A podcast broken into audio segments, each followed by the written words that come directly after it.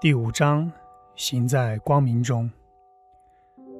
很多教会从来不兴旺，很多传道人从未完成神对他们生命的呼召，原因在于他们没有跟从神的计划。不仅是圣灵对他们的心所说的计划，而且还有神写下来的计划，就是圣经。当神的话语解开，就发出亮光来，照亮他对我们每个人的计划。一个人行走在神话语的亮光，能产生非常大的结果。有一个好例子，就是看。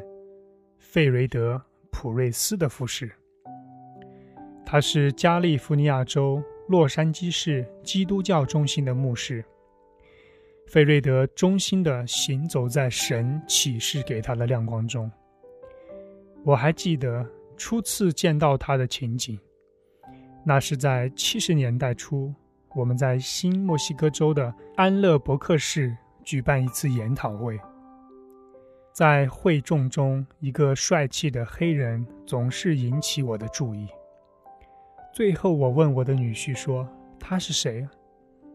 我的女婿以前见过费瑞德，他告诉我说：“费瑞德是个牧师，他偶尔得到了我的几本书，因为他对神非常饥渴。那几本书他全都仔细阅读了。”当他听说我要来到安乐伯克市，他就赶到聚会上来了。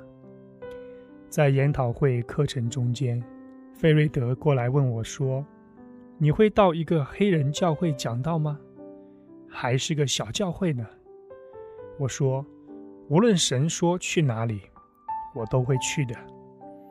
我不被任何东西束缚，只要神说去，我就会跟从他的计划。”所以我去了费瑞德的教会带领聚会。说实话，我已经有很长时间没有去小教堂了。他的教会主堂有一百五十个座位，副堂里还有一些座位。所以当很多人来到这个教堂，没有座位了，他们只得站在讲台后面。在那期间，他的教会很快增长到三百个人。他必须买一个更大的教堂。他的新教堂里有一千二百个座位。这么多年来，费瑞德一直跟随神的计划，而且行走在神话语的亮光中。今天，他的教会超过了一万五千个人，这是不小的增长啊！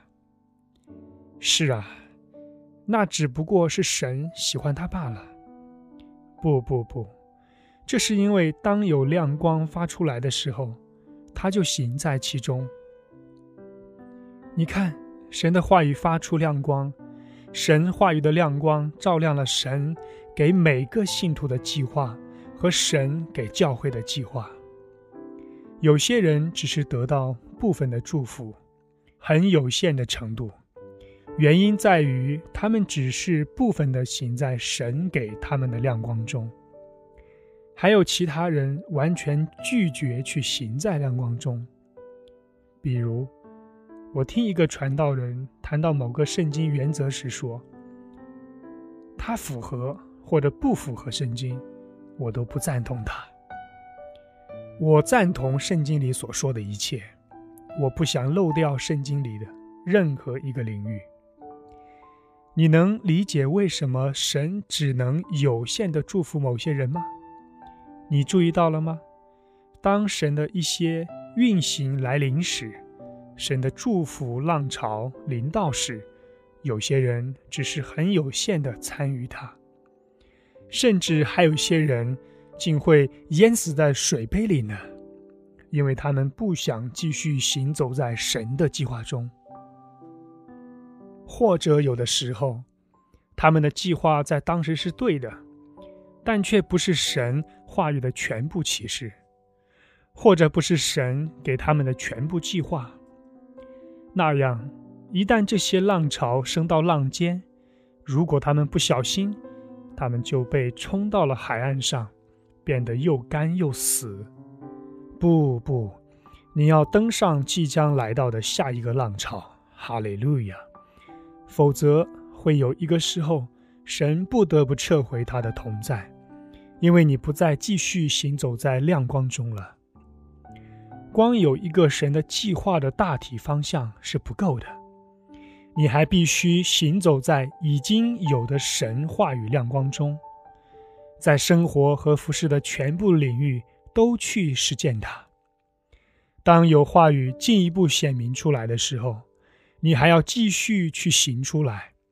如果你拒绝服从圣经里的话，即使你很清楚未来的方向，你仍然不会完成神的计划。同样的，除非你甘心乐意的跟从神，经历必要的改变，他也不会向你揭示下一步。你看，有些人很安于现状，他们到了一个程度和位置就满足了，他们满足于目前对神的认识。人们继续追求神和他的计划是要做出努力的，而且经常要做出牺牲，这是另外一个原因导致了有些人停滞下来，再无法超越了。他们不愿意付上代价。去继续跟从神了，让我们永远不要自满于已有的行道，让我们永远不要安于现状。若安于现状，就不愿为了继续和神共同前行而经历改变了。神总是向前行的，我想跟从他，在他此时所做的一切事情上跟从他，让我们行走在亮光中，完全的实现神的计划。和目的吧，阿妹。